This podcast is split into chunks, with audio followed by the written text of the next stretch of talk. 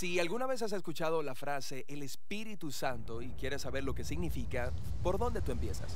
Tienes que empezar en la primera página de la Biblia, donde se presenta al mundo antes de Dios darle forma como un lugar oscuro y caótico. El Espíritu de Dios está ahí, sobre todo el caos, moviéndose, listo para traer vida, orden y belleza. Pero, ¿quién es el Espíritu de Dios? El Espíritu es la manera en que los autores bíblicos hablan de la presencia personal de Dios. La palabra hebrea es ruach. Ruach.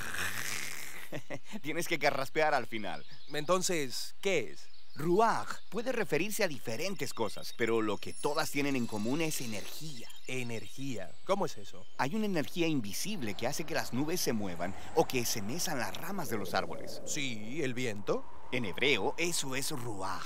Ahora respira profundamente.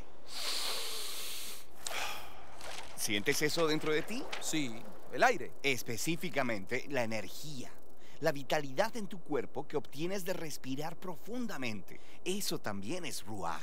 Esta es la misma palabra que se utiliza en la Biblia para describir la presencia personal de Dios. Así como el viento y el aliento son invisibles, el Espíritu de Dios es invisible.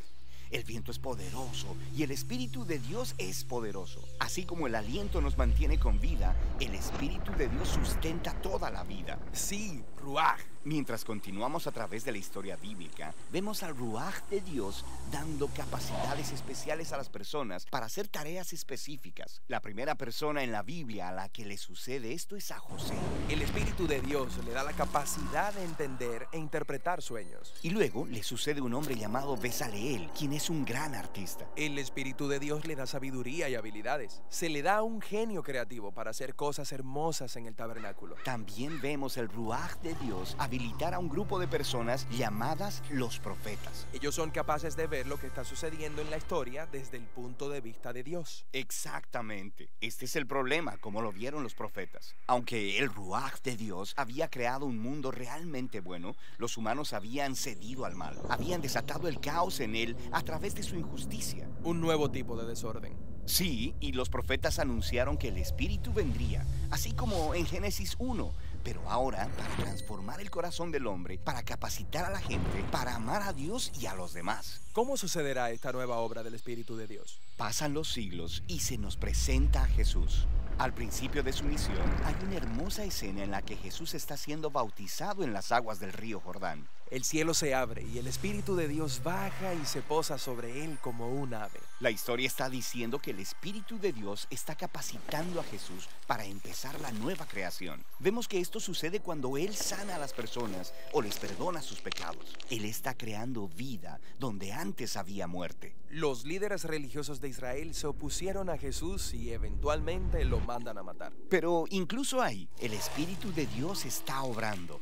Los primeros discípulos de Jesús, quienes lo vieron resucitado de los muertos, dijeron que fue el espíritu energizante de Dios que levantó a Jesús de los muertos. Este es el principio de la nueva creación. Sí, y esta todavía continúa. Cuando Jesús se apareció a sus seguidores más cercanos, sopló sobre ellos y les dijo, reciban el Espíritu Santo. Poco después de eso, el Espíritu Santo vino poderosamente sobre todos sus discípulos para que ellos puedan ser parte de esta nueva creación y compartan las buenas nuevas y aprendan cómo vivir bajo la energía e influencia del Espíritu de Dios. Hoy el Espíritu sigue moviéndose en lugares oscuros. Sí, guiando a las personas hacia Jesús, transformándolas y capacitándolas para amar a Dios y al prójimo. La esperanza cristiana es que el Espíritu va a terminar este trabajo.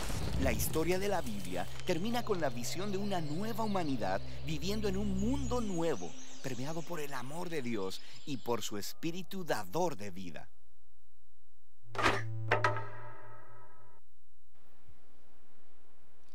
A ver si me ayudan a encender esta luz de acá.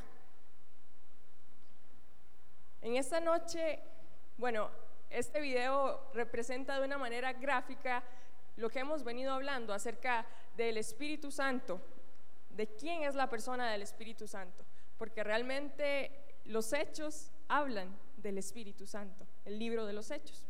Y en esta noche vamos a continuar en Hechos capítulo 2.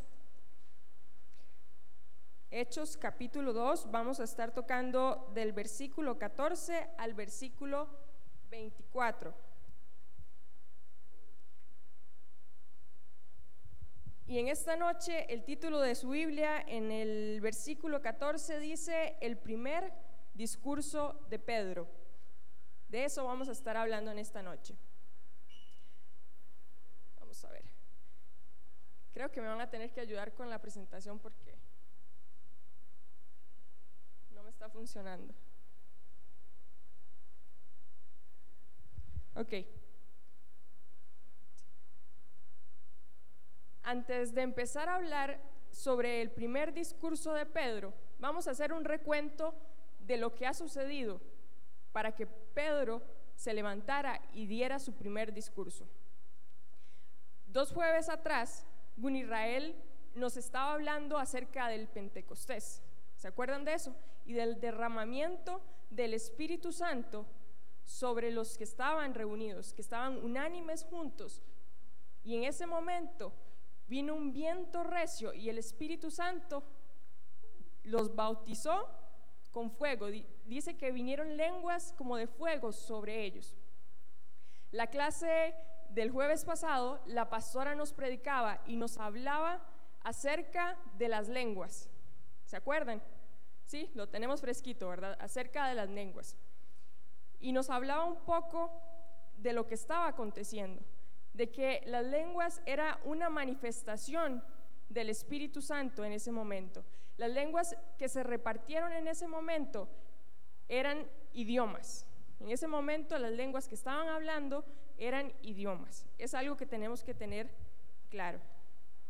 Entonces, vamos a leer en el versículo 13. Dice, mas otros burlándose decían, están llenos de mosto. Resulta que como todos estaban hablando en lenguas y en otros idiomas, había confusión y muchos se estaban burlando de lo que estaba aconteciendo porque no estaban entendiendo de lo que estaba sucediendo. La pastora nos explicaba y nos decía que mosto era el jugo de uva que se utilizaba para hacer vino. Entonces, por eso dicen que están llenos de mosto. Ellos pensaban que estaban ebrios. Entonces, Leemos el versículo 14, dice, entonces Pedro, poniéndose en pie con los once, alzó la voz y les habló diciendo, varones judíos y todos los que habitáis en Jerusalén, esto os sea notorio y oíd mis palabras. Pasemos a la siguiente diapositiva.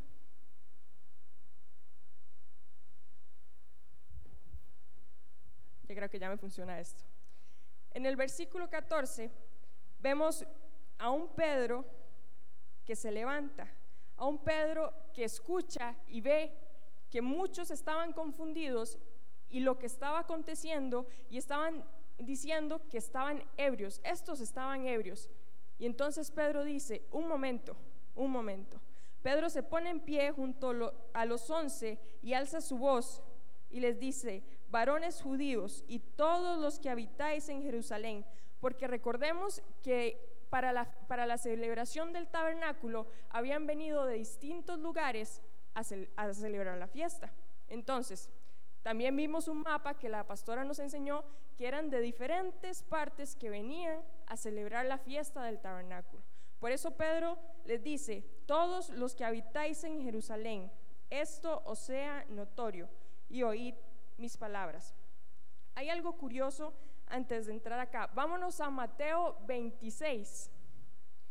Mateo capítulo 26, versículo 69 al 74.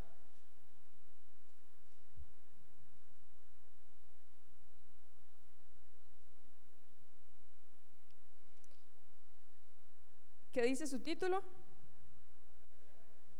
Pedro niega a Jesús. Es curioso porque el mismo Pedro que se estaba levantando en ese momento era el mismo Pedro que había negado a Jesús. Leamos el versículo 73, dice, un poco después, acercándose, los que por allí estaban, dijeron a Pedro, verdaderamente tú eres de ellos, porque aún tu manera de hablar te descubre. Y entonces él comenzó a maldecir y a jurar, no conozco al hombre, y enseguida cantó el gallo.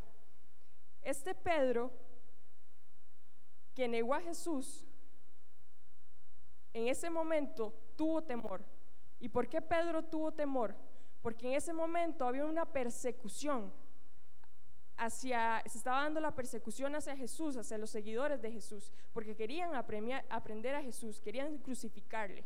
Entonces, Pedro humanamente sintió temor en ese momento y por eso niega a Jesús, pero no solo niega a Jesús, dice la palabra que empezó a maldecir. O sea, no solo dijo, no, yo no le conozco, empezó a maldecir y maldecir es decir mal, empezó a decir cosas que no estaban bien. Y aquí surge una pregunta. ¿Qué hizo la diferencia para que Pedro ya no tuviese miedo? ¿Por qué? Porque en aquel momento, en el Pentecostés donde estaban, había venido gente de otros lugares. ¿Qué diferencia había en que se dieran cuenta que él era seguidor de Jesús en ese momento, a que se dieran cuenta en este momento que Jesús no había muerto en la cruz, que él era seguidor de Cristo. devolvámonos a Hechos. Vamos a leer Hechos 1, 8. Dice, pero recibiréis poder cuando haya venido sobre vosotros el Espíritu Santo, y me seréis testigos en Jerusalén y en toda Judea, en Samaria y hasta lo último de la tierra. Pero ¿qué dice? ¿Pero qué recibiréis? Poder. Resulta que en aquel momento los discípulos no habían sido llenos, no habían sido bautizados con el Espíritu Santo en ese momento. Y por eso Pedro sintió temor porque no conocía, él había caminado con Jesús, él había visto los milagros de Jesús, pero él no había tenido una experiencia del poder del Espíritu Santo en ese momento, que negó a Jesús. Ahí está la diferencia entre el Pedro que niega a Jesús y el Pedro que se levanta lleno del Espíritu Santo, lleno de la unción y del poder por el derramamiento que hubo en el Pentecostés. Segunda de Timoteo 1:17. Vamos a segunda de Timoteo 1:17. 1:7, perdón. Segunda de Timoteo, capítulo 1, versículo 7. Dice, porque no nos ha dado Dios espíritu de cobardía, sino de poder, de amor y de dominio propio. Otra vez vuelve a aparecer la palabra de poder. Y me surge otra pregunta. ¿Con qué propósito se les estaba dando poder? ¿Con qué propósito había venido el Espíritu Santo, se había derramado sobre ellos con poder? Porque había un propósito para que esto la obra de Cristo siguiera adelante. Mateo 28, vamos a Mateo 28. Mi hermanos, hoy vamos a usar un poquitito la Biblia bastante. Entonces, no me pierda Hechos porque vamos a estar devolviéndonos a Hechos. Entonces, ponga su separador de la Biblia en Hechos para que podamos ir más rápido. Mateo 28, del 18 al 20. Dice, la gran comisión. Mateo capítulo 28, versículo del 18 al 20. Dice, y Jesús se acercó y les habló diciendo, Toda potestad me es dada en el cielo y en la tierra. Por tanto, id y haced discípulo a todas las naciones, bautizándolos en el nombre del Padre, del Hijo y del Espíritu Santo enseñándoles que guarden todas las cosas que os he mandado. Y he aquí, yo estoy con vosotros todos los días hasta el fin del mundo. ¿Qué le estaba mandando la gran comisión? ¿Qué le estaba mandando Jesús a los discípulos hacer? Ir y predicar el Evangelio y hacer discípulos, bautizándolos en el nombre de quién? Del Padre, del Hijo y del Espíritu Santo. En este momento, cuando Jesús, estas fueron palabras de Jesús, Jesús no había muerto en la cruz. Ellos no habían recibido el poder del Espíritu Santo en ese momento, que Jesús habla esto. Pero entonces los discípulos, recuerdan cómo Jesús cuando se les apareció, les dijo, no se vayan de Jerusalén, porque la promesa va a venir. La promesa vino en ese momento. Ya antes del discurso de Pedro, ya habíamos visto cómo el Espíritu Santo había sido derramado y ahora Pedro tenía el poder del Espíritu Santo dentro de él. Pero había un propósito y ese propósito por el cual recibieron poder, los discípulos ya lo conocían, pero resulta, mi hermano, que si el Espíritu Santo no se hubiera derramado en ese momento, los, Jesús ya no estaba. ¿Quién les, iba, ¿Quién les iba a dirigir? ¿Quién les iba a decir por dónde ir? ¿Qué hacer? ¿Qué decir? El Espíritu Santo. Por eso era necesario, y, leíamos ahora que, que Jesús le decía, yo estoy con vosotros hasta el fin del tiempo. ¿Y cómo era posible si Jesús iba al Padre? un consolador bajaba y se quedaba con ellos. ¿Para qué? Para que la gran comisión, para que el mandato que Jesús estaba estableciendo pudiese cumplirse. ¿Por qué? ¿Por qué esto, mi hermano? Porque sin el Espíritu Santo no podría haber fruto, no habría guianza, no habría entendimiento de lo que ya estaba dicho. Si leemos Juan 14 del 2 al 17. Vámonos a Juan, un poquitito más adelante.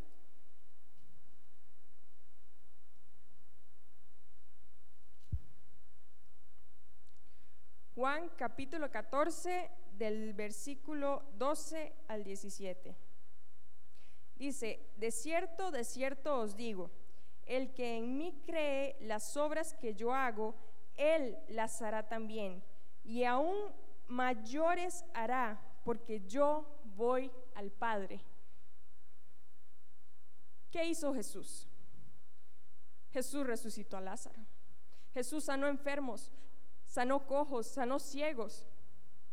Hizo cantidad de maravillas, de prodigios y milagros.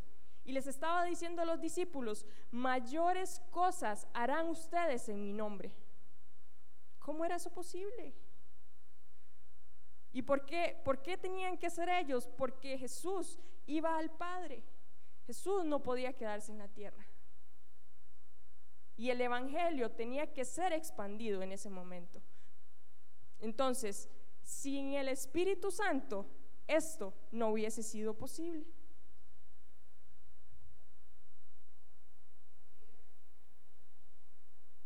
Devolvámonos a Hechos, mi hermano. Hechos capítulos capítulo 2, donde estamos. Y vamos a continuar leyendo el versículo 15. Dice, ya Pedro se había levantado junto con los once y les había dicho, varones judíos y todos los que habitáis en Jerusalén, esto os sea notorio, y oíd mis palabras porque estos no están ebrios, como vosotros suponéis, puesto que es la hora tercera del día.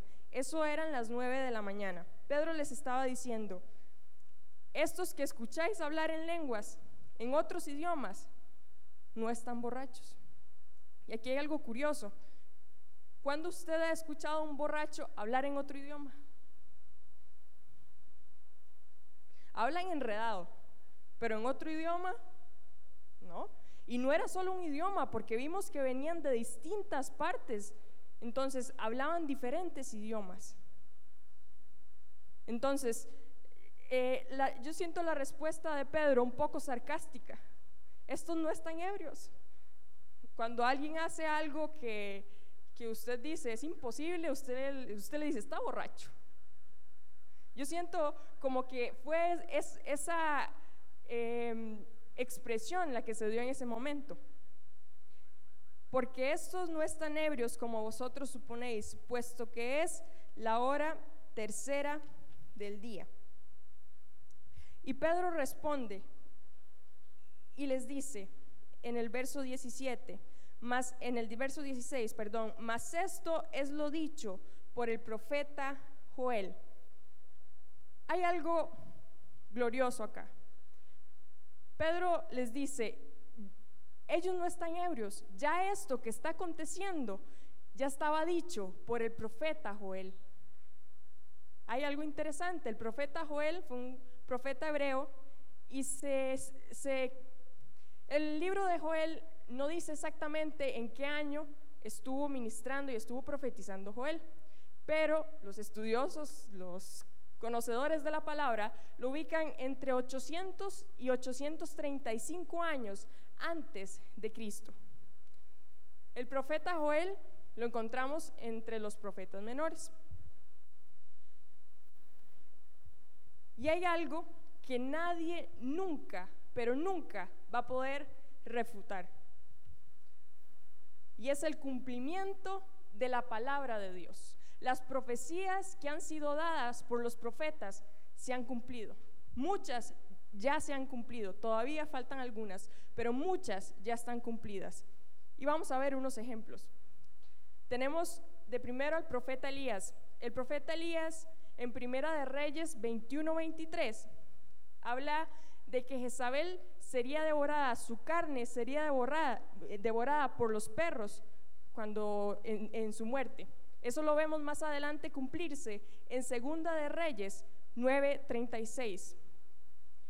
El profeta Amós en Amós 9:15 dice que Israel será restaurada como nación y esto se cumple en 1948 después de la Segunda Guerra Mundial. Esto es algo glorioso, mi hermano. ¿Sabe por qué? Porque por casi dos mil años el pueblo de Israel fue dispersado y en un solo día Israel fue restituido como nación.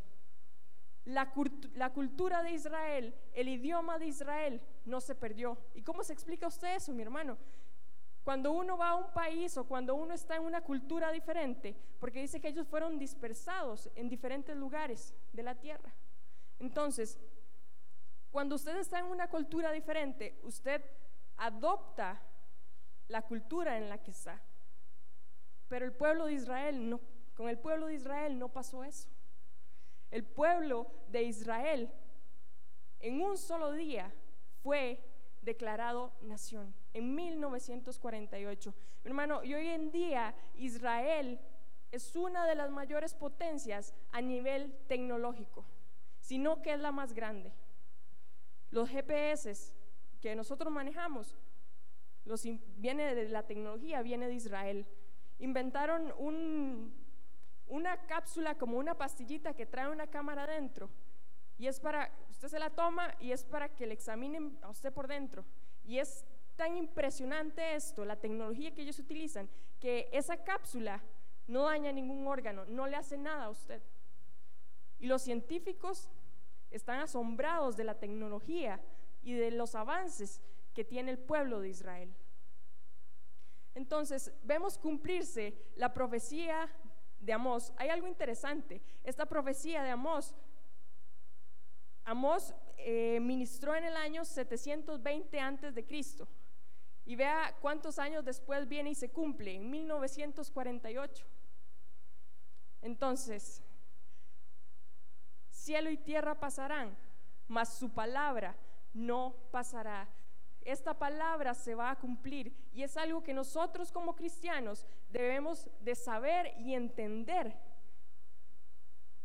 Mi hermano, cuando alguien le diga, ¿por qué usted cree en Jesús? Sáquele la palabra. ¿Quién me puede a mí refutar esto? Si está escrito hace mucho tiempo en la Biblia y los cumplimientos son muchos años después. ¿Quién le va a refutar eso a usted? Mi jefe siempre me dice algo.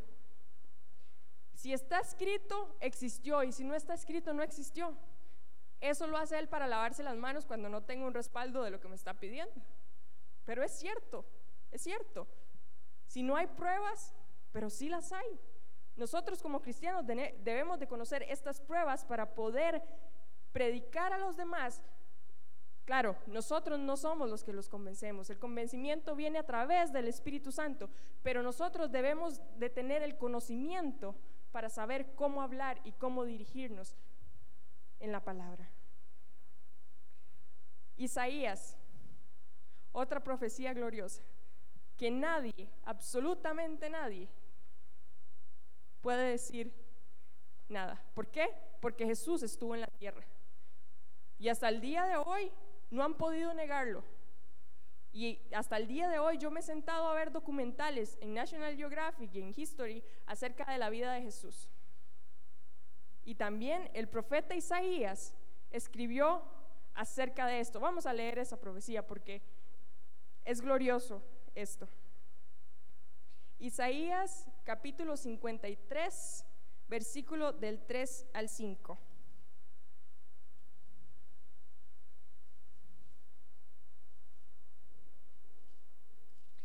Isaías capítulo 53, versículo del 3 al 5. Dice la palabra, despreciado y desechado entre los hombres, varón de dolores, experimentado en quebranto, y como que escondió de él el rostro, fue menospreciado y no lo estimamos. Ciertamente llevó él nuestras enfermedades y sufrió nuestros dolores y nosotros le tuvimos por azotado y por herido de Dios y abatido. Mas él herido fue por nuestras rebeliones, molido por nuestros pecados, el castigo de nuestra paz sobre él, y por su llaga fuimos nosotros curados. ¿De qué está hablando Isaías? De la muerte de Jesucristo en la cruz, porque Él fue el que cargó el pecado de nosotros sobre sus hombros en una cruz. Murió para que usted y yo tuviéramos libertad, para que fuéramos libres y tuviéramos salvación por medio de su sacrificio en la cruz. Y el profeta Isaías lo, profetizó muchos años antes de la aparición de Cristo. Hay una profecía, vaya a segunda de Tesalonicenses, eso está atrás de la Biblia, eso está después de Filipenses, Colosenses.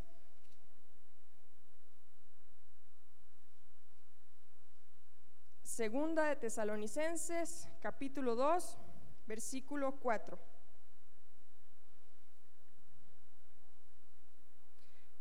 Esta profecía que está ahí no se ha cumplido, todavía no se ha cumplido. Dice 2, versículo 4 el cual se opone y se levanta contra todo lo que se llama Dios o es objeto de culto, tanto que se sienta en el templo de Dios como Dios, haciéndose pasar por Dios. Aquí está hablando del anticristo. Israel va a reconstruir por tercera vez el templo y quien se va a sentar en ese templo va a ser el anticristo. Mi hermano, cuando usted escuche ya yo he escuchado noticias y la pastora ha publicado mucho de esto.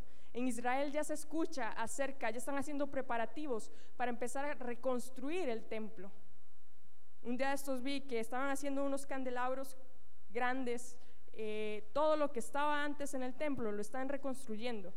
Y esto va a pasar para que el anticristo aparezca. Y esta profecía no se ha cumplido aún. Vea por qué es tan importante que nosotros conozcamos la palabra de Dios para que podamos entender en el tiempo en el que estamos viviendo y podamos conocer las, las sazones y los tiempos de Dios. Y entonces, Joel fue uno de esos profetas que profetizó y la palabra que dio Joel en ese momento se estaba cumpliendo. El día del Pentecostés. Devolvámonos a hechos, mi hermano.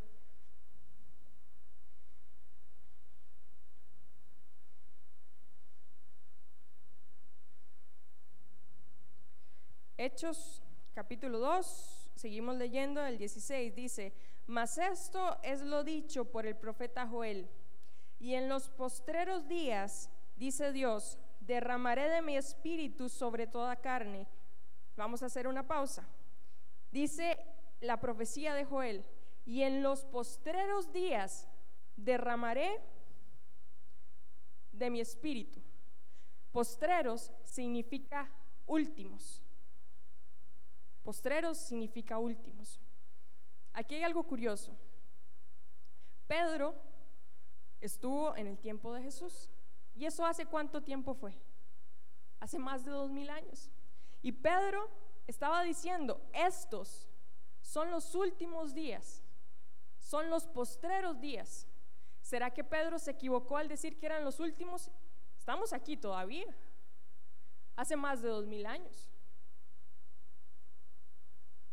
No, mi hermano, Pedro no se equivocó al decir eso. Vamos a ver a la luz de la palabra, porque hay un, hay un hecho que marca la historia, que marca los postreros tiempos. Y lo vamos a ver a la luz de la palabra para que nosotros podamos entender los tiempos en los, en los, que estamos viviendo y por qué Pedro estaba diciendo esto. Vamos a leer tres versículos. Vamos a Hebreos 9, 26.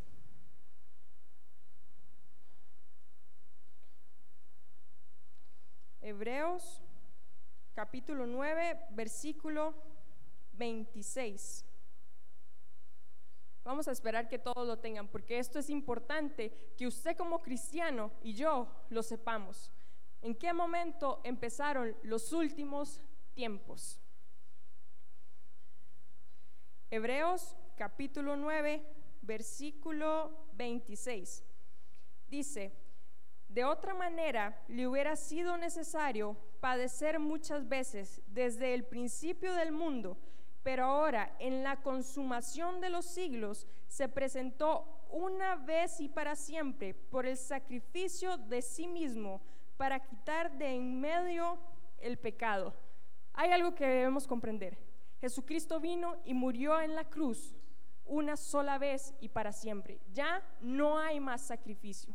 Y teniendo claro esto, vamos a leer Primera de Pedro capítulo 1. Siga unas páginas más adelante y vamos a llegar a Primera de Pedro, capítulo 1, versículo del 19 al 20.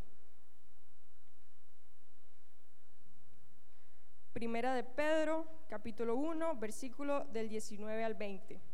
Dice, sino con la sangre preciosa de Cristo, como de un cordero sin mancha y sin contaminación, ya destinado desde antes de la fundación del mundo, pero manifiesto cuando? En los postreros tiempos, por amor de vosotros. Entonces vemos cómo Jesucristo se manifiesta en los postreros tiempos. Eso nos dice que los últimos tiempos empezaron a partir de la venida de Jesucristo a la tierra. Jesucristo vino como un cordero que fue llevado al matadero. Y vamos a ver cuándo termina los últimos tiempos. Primera de Juan 2, 18. Siga más adelante. Pase unas hojas. Primera de Juan 2, 18.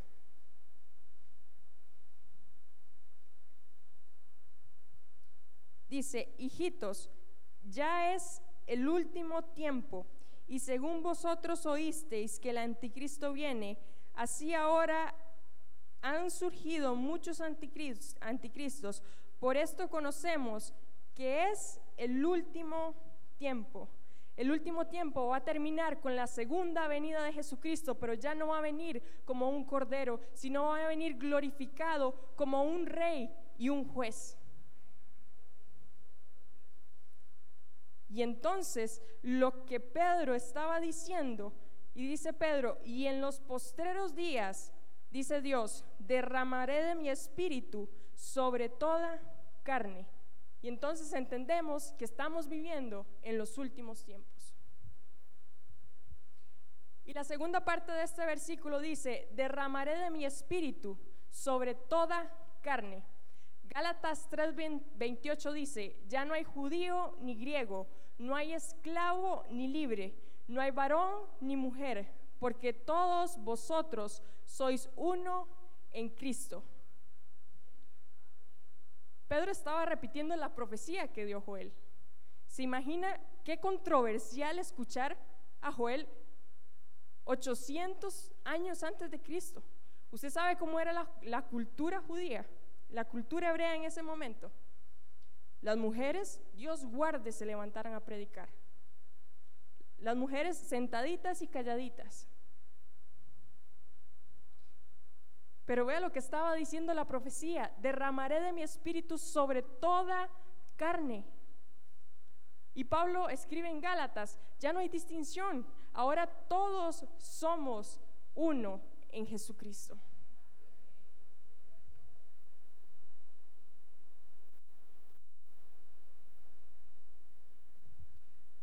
Seguimos leyendo.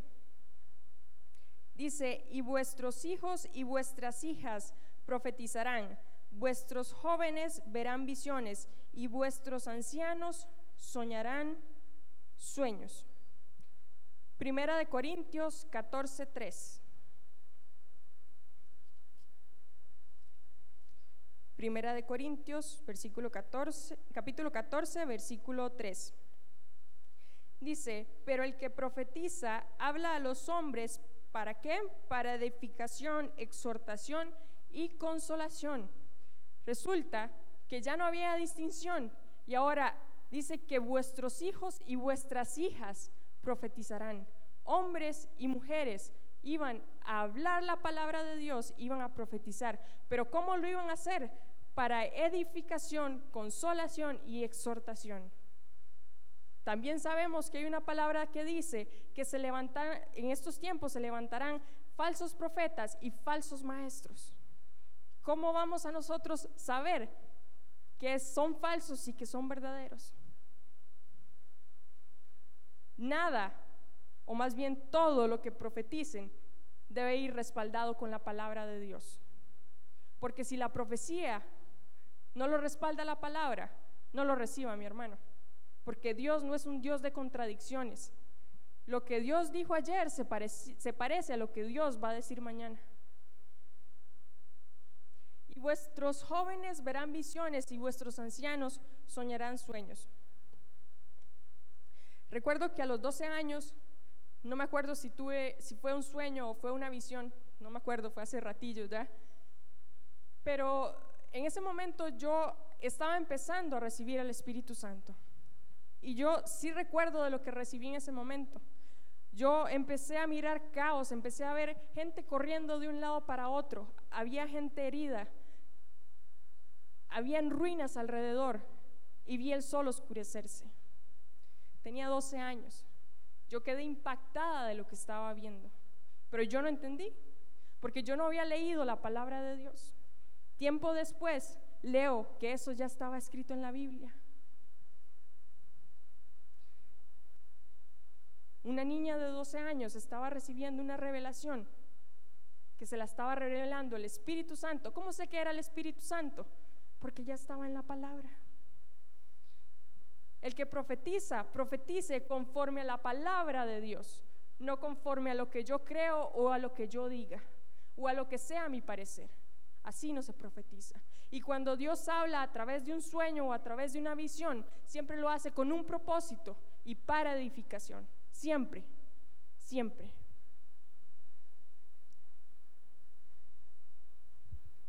La profecía de Joel la encontramos también en el libro de Joel 2 del 28 al 31. No la vamos a leer, no lo busquen, pero ahí la, anoten el versículo para que lo puedan leer en sus casas, para que vean que Joel sí dijo lo que Pedro estaba citando, que se estaba cumpliendo en ese momento.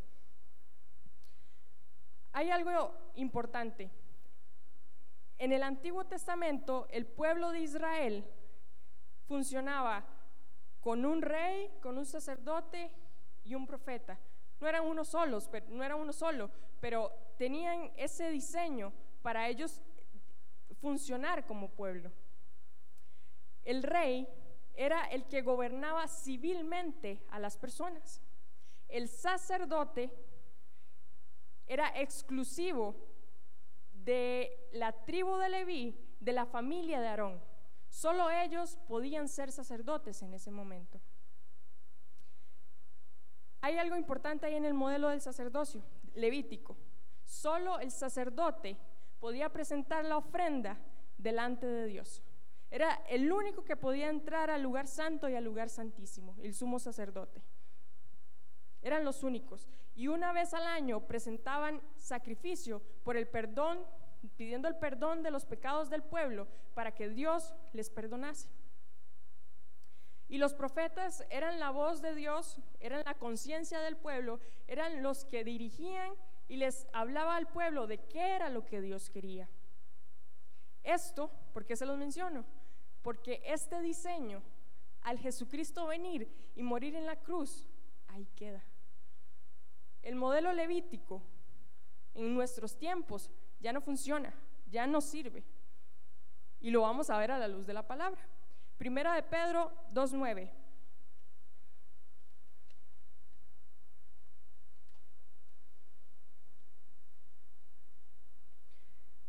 Primera de Pedro 2.9 dice, pero vosotros sois linaje escogido, real sacerdocio, nación santa, pueblo adquirido para posesión de Dios, a fin de que anunciéis las virtudes de aquel que os llamó de las tinieblas a su luz admirable. Apocalipsis 5:10 dice, y no y nos ha hecho para nuestro Dios reyes y sacerdotes y reinaremos sobre la tierra. Apocalipsis 1:6 dice, y nos hizo reyes y sacerdotes para Dios su Padre. A Él sea la gloria e imperio por los siglos de los siglos. Amén. Resulta que cuando Jesucristo estaba muriendo en la cruz, vino un gran terremoto. Y había un velo que separaba el lugar santo del lugar santísimo. Y este velo dice que se rasgó en dos. No fue que se, se le hizo una rasgadura pequeñita, se partió por completo a la mitad. Y esto era algo profético que estaba pasando. ¿Qué estaba sucediendo? Que ahora por medio de la muerte de Cristo, por medio del sacrificio de Jesús, leíamos que ya no hace falta más sacrificio, uno solo y para siempre, porque fue un sacrificio perfecto.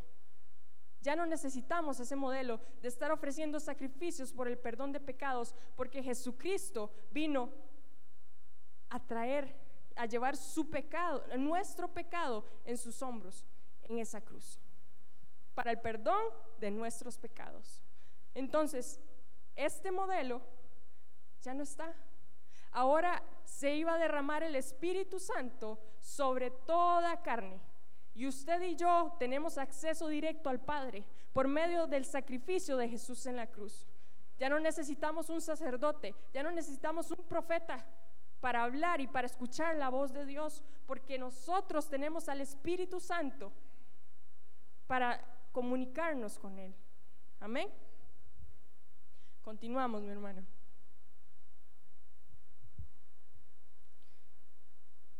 Vamos a leer el verso 19, devolvámonos a Hechos 2, queda en el 18. Dice, y de cierto sobre mis siervos y sobre mis siervas en aquellos días derramaré de mi espíritu y profetizarán. Vuelve a recalcar lo que decía el, verso 17. Y el 19 dice, y daré prodigios arriba en el cielo y señales abajo en la tierra, sangre y fuego y vapor de humo. El sol se convertirá en tinieblas y la luna en sangre antes de que venga el día del Señor, grande y manifiesto. La profecía de Joel se estaba cumpliendo una parte en ese momento el derramamiento del Espíritu sobre toda carne. Pero esta parte es una profecía que va a acontecer en los últimos tiempos, en los postreros tiempos. Vamos a leer Apocalipsis 6, 12.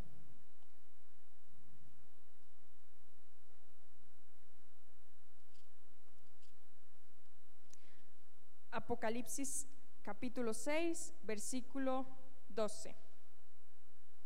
Dice, miré cuando abrió el sexto sello y he aquí hubo un gran terremoto y el sol se puso negro como de tela de silicio y la luna se volvió toda como sangre. Mi hermano está hablando acerca de los acontecimientos que se van a dar, de las señales que se van a ir dando en el cielo antes de la venida de Jesucristo, de la segunda venida de Jesucristo. Y Lucas también habla de esto. Vamos a Lucas 21, 25. Lucas capítulo 21.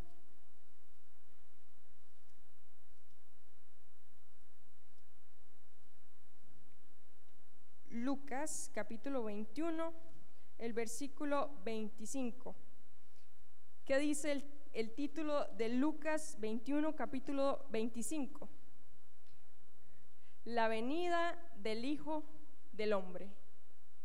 Dice, entonces habrá señales en el sol, en la luna y en las estrellas, y en la tierra angustia de las gentes, confundidas a causa del bramido del mar y de las olas, desfalleciendo los hombres por el temor y la expectación de las cosas que sobrevendrán en la tierra, porque las potencias de los cielos serán conmovidas. Vea lo que dice el verso 17, dice, entonces verán al Hijo del Hombre que vendrá en una nube con poder y gran, y gran gloria.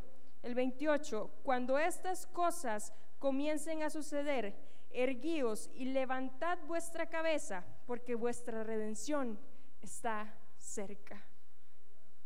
Estas señales que hablaba Joel van a acontecer cuando sea la venida del Hijo del Hombre. De eso estaba hablando Joel. Esto todavía no se ha cumplido. Leemos, nos devolvemos a Hechos otra vez.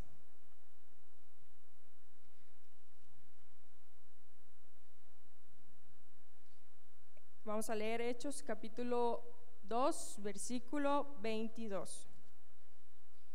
Dice, varones israelitas, oíd estas palabras.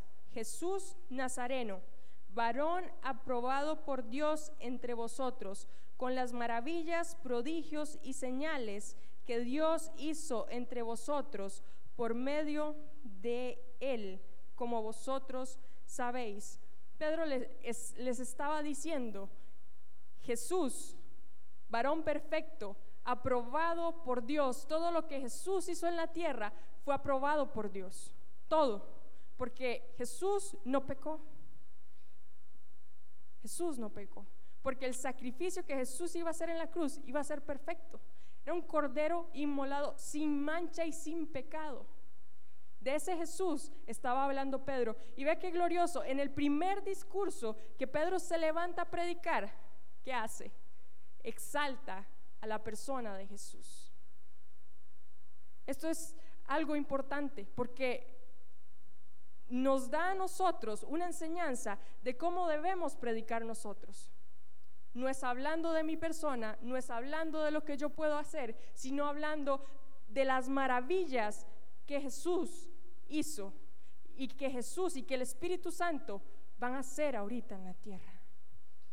Recuerde que cuando se repartieron lenguas en el Pentecostés, dice que hablaban en otros idiomas, pero ¿qué dice la palabra que estaban hablando? las maravillas de Dios. Estaban hablando las maravillas de Dios. Entonces, la manifestación del Espíritu Santo siempre va a exaltar el nombre de Dios. Cuando nosotros prediquemos o hablemos la palabra de Dios, siempre tiene que ser exaltando a Dios. Toda la gloria y la honra para Él. Y eso nos enseña el primer sermón de Pedro. Lo acabamos de leer. Varón aprobado les estaba diciendo con maravillas y prodigios. Y les dice algo curioso. Vean. Dice, Dios hizo en, prodigios y señales que Dios hizo entre vosotros por medio de él, como vosotros mismos sabéis. Los que estaban ahí sabían los prodigios y los milagros que Jesús había hecho. Y Pedro les dice, ¿de qué se escandalizan? si ustedes mismos sabían de lo que Jesucristo podía hacer, de las maravillas que nosotros le veíamos hacer. Porque como les dije, la gente que vino a celebrar el Pentecostés era gente temerosa de Dios. porque la, Israel nos explicó qué era lo que se celebraba en el día del Pentecostés. Ellos tenían conocimiento de quién era Dios. Por eso Pedro les habla así.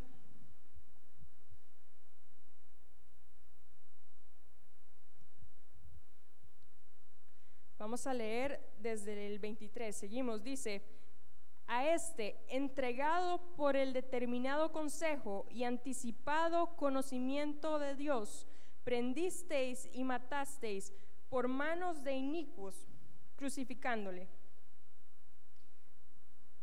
Dice, a este, entregado por el determinado consejo, y vea lo que dice aquí, esto es glorioso, anticipado conocimiento de Dios.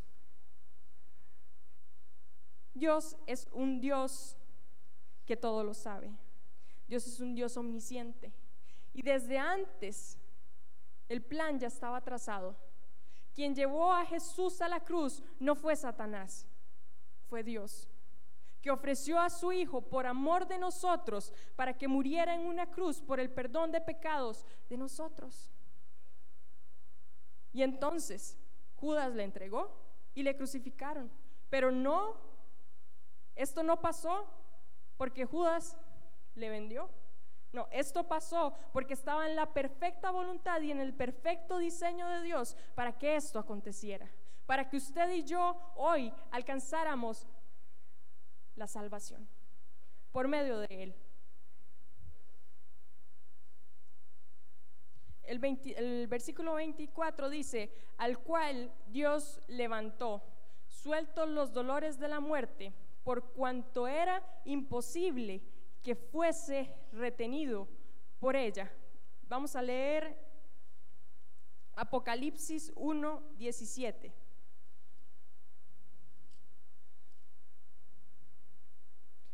Apocalipsis capítulo 1, versículo 17.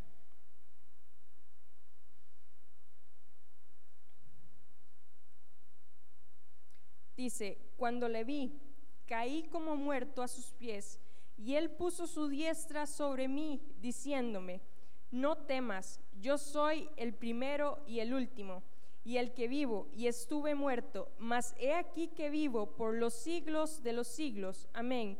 Y tengo las llaves de la muerte y del Hades. Era imposible que fuese retenido por la muerte. Porque en su mano estaba el poder de la muerte y del Hades. No había forma que Jesucristo no resucitara de entre los muertos, porque en la perfecta voluntad de Dios ya así estaba. Esto es maravilloso, porque vea lo que dice Romanos 8:11. Y si el espíritu de aquel que levantó de los muertos a Jesús mora en vosotros, el que levantó de los muertos a Cristo Jesús vivificará también vuestros cuerpos mortales por su espíritu que mora en vosotros. ¿Cuál es el espíritu que tenemos? Sino el mismo espíritu que levantó a Jesús de los muertos, un espíritu de poder, un espíritu mi hermano que hace cosas sobrenaturales. Y entonces, ¿por qué es tan importante de que usted entienda que usted es templo del Espíritu Santo y usted debe agradarle a Él en todo? Debe darle el primer lugar de su vida. Usted debe entender a quién es el que usted tiene morando dentro suyo. Y hay algo importante. Cuando el Espíritu Santo mora dentro suyo y dentro mío y somos llenos, somos bautizados con el derramamiento del Espíritu Santo, tienen que haber obras, tienen que haber frutos. Algo diferente tiene que suceder en su vida y en mi vida, porque somos portadores de ese poder. No por nosotros, sino por la gracia de Jesucristo. Mayores cosas harán en mi nombre, decía la palabra. Y la pregunta es la que no queremos escuchar. Jesucristo resucitó a Lázaro de entre los muertos. Vemos a las iglesias resucitando a los muertos. Vemos a las iglesias hoy en día sanando enfermos. Vemos a las iglesias hoy en día levantar enfermos de las camas. Hoy la iglesia de Cristo, y cuando hablo de la iglesia de Cristo, hablo de esta iglesia, porque usted y yo somos la iglesia de Cristo. Hoy la iglesia de Cristo está luchando para no pecar. Vaya a las iglesias y se va a dar cuenta de eso. La iglesia de Jesucristo no ha entendido el poder que tiene, porque el mayor ente enviado por Dios a la tierra es la iglesia. Y dice que, las, que la iglesia avanza y las puertas del Hades retroceden, dice la palabra de Dios. Entonces, si la iglesia tiene ese poder para avanzar, ¿por qué la iglesia no avanza? ¿A qué Espíritu Santo tiene la iglesia? Mi hermano, y no le estoy hablando a usted, no, se sienta que le, que le estoy confrontando. Si usted se siente así, el Espíritu Santo le está confrontando, qué bueno, pero no estoy hablando solo de nosotros, estoy hablando de la iglesia de Cristo a nivel mundial. Porque usted se puede imaginar, en ese momento eran 120 en el Pentecostés. Y todos hablaron en lenguas y fue aquello como un estruendo y lo hemos leído.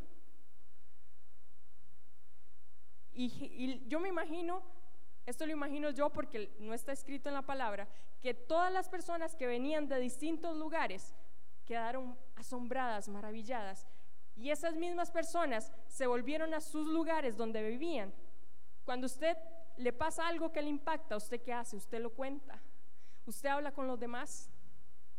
Y entonces ahí podemos ver que el Evangelio ya estaba empezando a expandirse. Así empieza a orar el Espíritu Santo para que el Evangelio empezara a expandirse a nivel mundial. Así que, hermanos, deudores somos, no a la carne, para que vivamos conforme a la carne. Deudores somos. ¿Y deudores a quién? A Jesucristo. Porque Él sin merecerlo, sin haber cometido ningún pecado, dio todo por nosotros. A Él se lo debemos. A Él le debemos cumplir su propósito, porque el llamamiento de la gran comisión no fue solo para los, para los doce el llamamiento de la Gran Comisión es para usted y para mí en este tiempo, para que usted y yo vayamos y prediquemos el Evangelio de Jesucristo. Amén. Y mis hermanos, el discurso de Pedro es muy largo. Venga el próximo jueves. Venga el próximo jueves. Vamos a seguir estudiando el discurso de Pedro. Y, la, y vamos a leer acerca, vamos a estudiar acerca de la vida de los primeros cristianos. Entonces, desde ya le invito a que venga el próximo jueves a recibir y a entender esta palabra tan rica, porque esto es rico, mi hermano.